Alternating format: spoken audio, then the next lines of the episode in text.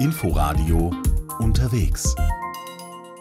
Hallo und herzlich willkommen zu Unterwegs. Am Mikrofon begrüßt Sie Tina Witte.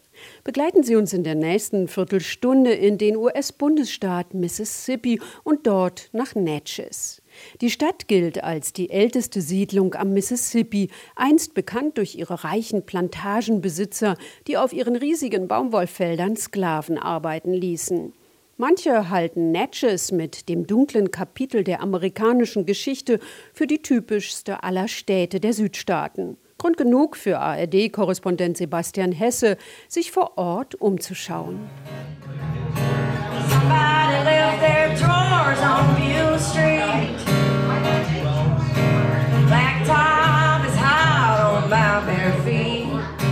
Montagabend im Under the Hill Saloon in Natchez, Mississippi.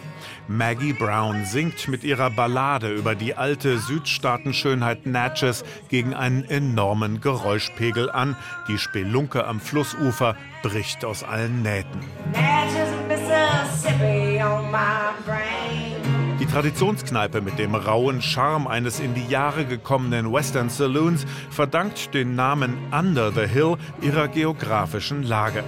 Während das schmucke Städtchen Natchez, kokett auf einem Felsplateau hoch über dem Mississippi thront, liegt die Pinte an der einzigen Straße zu Füßen des steilen Felsabhanges, quasi in der Unterstadt.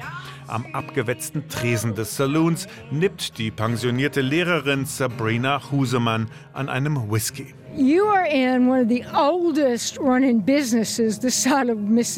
Sie sind hier in einem der ältesten Schuppen diesseits des Mississippi. Den Saloon gibt's schon immer seit 300 Jahren, verdammt lang schon. 300 years worth, long, long time. Zwischenzeitlich war die Kneipe auch einmal ein Bordell. Bis heute legen wenige Schritte vom Saloon entfernt die gewaltigen Raddampfer an, die zum Mississippi, dem Old Man River, gehören wie die Abenteuer von Tom Sawyer und Huckleberry Finn. Die hätten gut und gerne in der Unterstadt von Natchez spielen können. Mississippi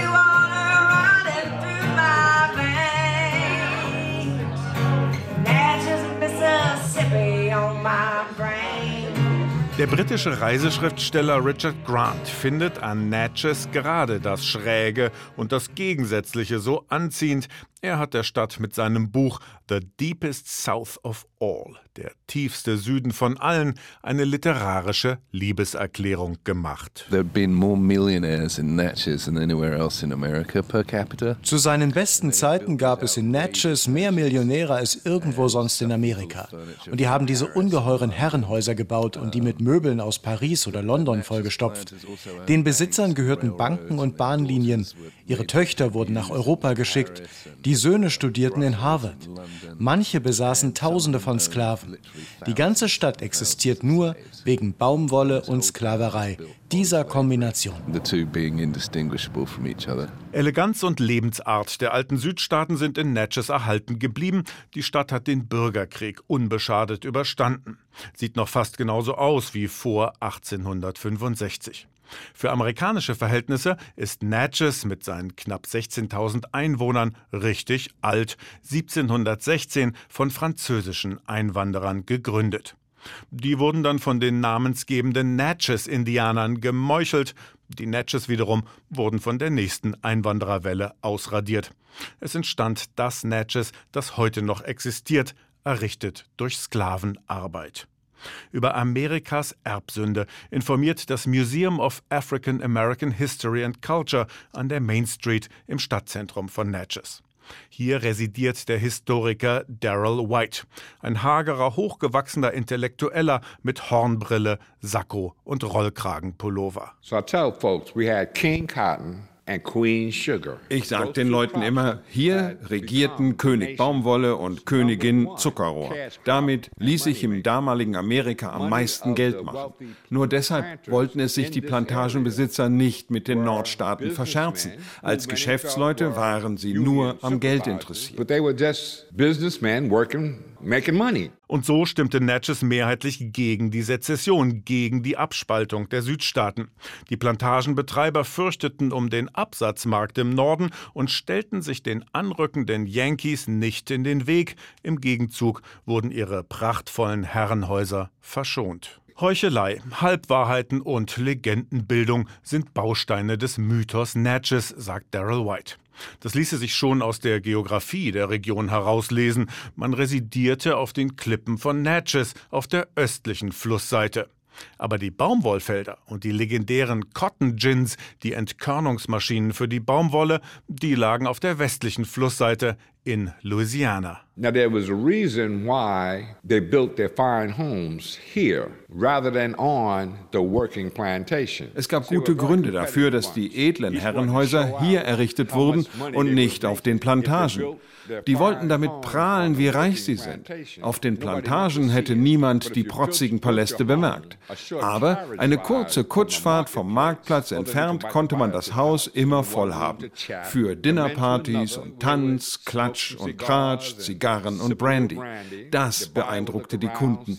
Die kauften gern von Erfolgsmenschen. Bis heute sind Touristen hingerissen vom Glamour der wohlhabenden Oberschicht. In Natchez kommt man der Verherrlichung eines untergegangenen Lebensstiles so nahe wie sonst nur im Kino, wenn wieder einmal Gone with the Wind läuft, vom Winde verweht. So, und jetzt, Miss Scarlett, jetzt sind Sie bitte so gut und essen Sie was, ja? Oh nein, heute will ich mich richtig amüsieren. Ich esse auf dem Gartenfest. Wenn's Ihnen gleich ist, was die Leute über unsere Familie reden, mir nicht. Did you hear about the burning?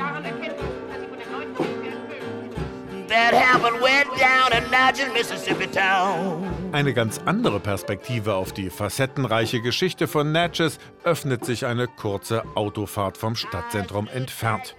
In einem eher trübsinnigen Gewerbegebiet liegt ein kleiner Park. Schautafeln erinnern an den Sklavenmarkt Forks of the Road, der hier vor dem Bürgerkrieg florierte.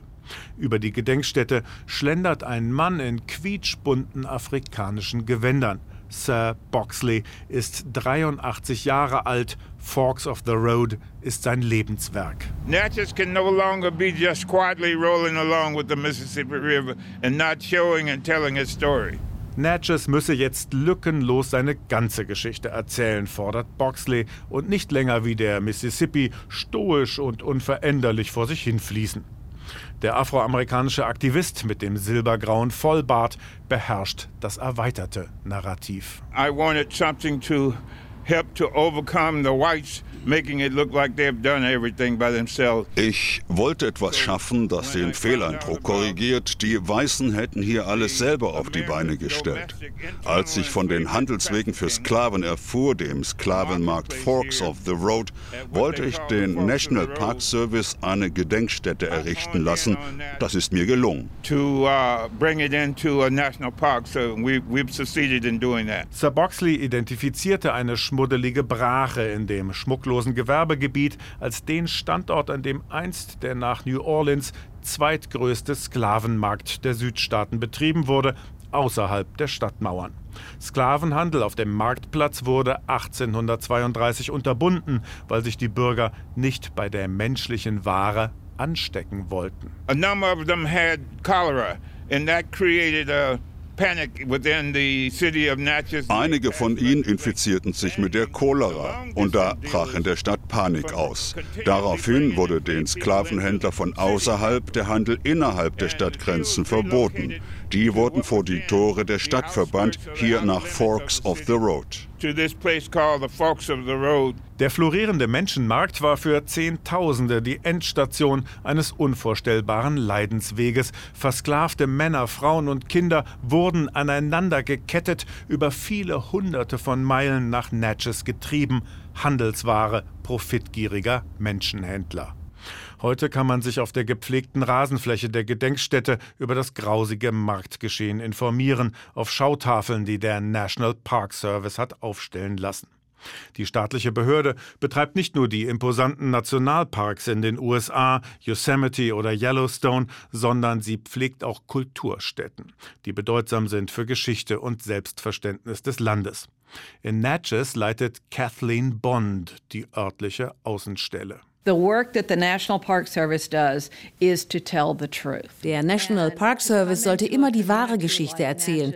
In einer Stadt wie Natchez muss man auch die Geschichten erzählen, die bislang verschwiegen wurden, die Stimmen zu Gehör bringen, die bislang stumm waren. Besucher reagieren sehr aufgeschlossen darauf. We have found that visitors are very responsive to these stories. Kathleen Bond schlendert durch den Park von Melrose Estate, dem imposanten Anwesen einer Gutsherrendynastie von Natchez. Majestätische alte Eichen säumen die Flanierwege, stimmungsvoll hängt Spanish Moss von den Ästen. Die einstigen Herren von Melrose, die McMurrans, besaßen fünf Plantagen in Louisiana. Auf der anderen Mississippi-Seite, hier auf Melrose, ließ sich die vierköpfige Familie von 22 Sklaven bedienen. Heute wird das Herrenhaus vom National Park Service verwaltet. Kathleen sperrt die schwere Eingangstür auf und führt durch die Salons. Und sie mahnt, Besucher sollten sich nicht von all dem Prunk blenden lassen, sondern genauer hinschauen. The National Park Service took ownership at Melrose in 1990. 1990 hat der National Park Service die Verwaltung von Melrose übernommen. Seither wurde dort ein etwas komplexeres Narrativ erzählt. Zum ersten Mal wurde bei den Führungen auch über Sklaverei gesprochen. Wir haben uns auch um die Nuancen bemüht, dass in den Salons nicht nur edles Mobiliar war, sondern auch die Klingel, mit der man die Sklaven gerufen hat. That beckons a slave to come do labor in that room. Did you ever hear about the burning? That happened way down in Natchez, Mississippi town. Auch wenn in Natchez die Zeit stehen geblieben zu sein scheint, es gibt immer noch eine Fülle von unerzählten Geschichten. Etwa die der US Colored Troops, wörtlich übersetzt der farbigen Truppen. Gemeint sind die Regimenter der Nordstaaten-Streitkräfte, die sich aus Afroamerikanern aus befreiten Sklaven rekrutierten. Dass Natchez im Bürgerkrieg erhalten blieb, verdankt die Stadt auch den Colored Troops, erzählt Stadthistoriker Daryl White. After the fall of Vicksburg, Grant sent over 5,000 federal troops into the city of Natchez. Why? This is where the money was. Nachdem 1863 Vicksburg gefallen war, hat Nordstaatengeneral Ulysses Grant 5000 Soldaten nach Natchez entsandt, weil da das Geld war. 3000 dieser Soldaten stammten aus afroamerikanischen Regimentern. Die sollten Natchez vor der Zerstörung bewahren.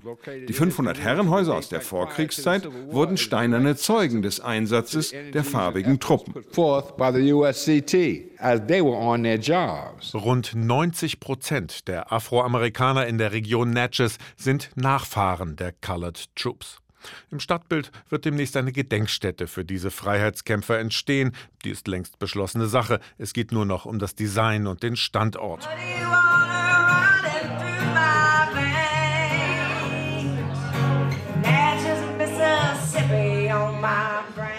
Und noch eine künftige Touristenattraktion ist in Planung. Erinnert werden soll an eine schwarze Puffmutter, die von 1930 bis 1990 in Natchez das Freudenhaus Nellies Brothel betrieb. Der britische Reiseschriftsteller Richard Grant erzählt in seiner literarischen Ortschronik, wie Nellie klammheimlich Rassisten bekämpfte. Nellie Jackson was an undercover informant for the FBI during the civil rights era. Nellie Jackson war während der Bürgerrechtsjahre eine verdeckte Informantin des FBI. In dieser grausamen Zeit waren viele Ku Klux Klan Mitglieder Stammkunden in Nellies Bordell. Diese Rassisten wollten nur mit den schwarzen Frauen schlafen. Beim anschließenden Bettgeflüster haben die manchmal die Vorhaben des Clans ausgeplaudert. Das haben die Mädchen Nellie gesteckt. Wenn der Clan je herausgefunden hätte, dass sie fürs FBI gearbeitet hat, hätten die sie umgebracht und das Bordell abgefackelt.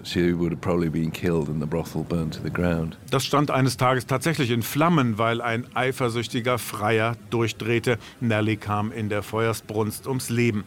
Die ausgebrannte Puffruine blieb erhalten. Sie wird derzeit renoviert und soll als Museum wieder auferstehen.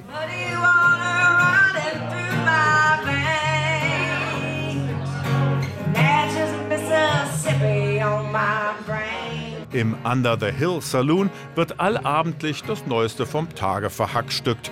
Es werden alte Kamellen aufgewärmt und es wird Klatsch und Tratsch ausgetauscht. Für Sabrina Husemann ist die Pinte am Flussufer der schönste Ort der Welt. Everybody behaves and alle wissen sich zu benehmen. Und wenn es doch Probleme gibt, greift der Sheriff ein. Übrigens ein ehemaliger Schüler von mir. Der erste schwarze Sheriff in Mississippi. Mein Junge. Oh, Ich bin übrigens eine Weiße. Oh, by the way, I'm white, in case anybody had was wondering about that. Sabrina tritt hinaus auf die Veranda des Saloons. Von hier hat man einen herrlichen Blick auf den Mississippi, auf die Raddampfer, auf die große Stahlträgerbrücke, die ans andere Ufer führt nach Louisiana. Niemals wird Sabrina Natchez den Rücken kehren. Der zeitlose Charme von Natchez liegt darin, dass niemals so ganz klar ist, ob man die Gegenwart im Blick hat oder auf ein Trugbild aus längst vergangenen Tagen schaut.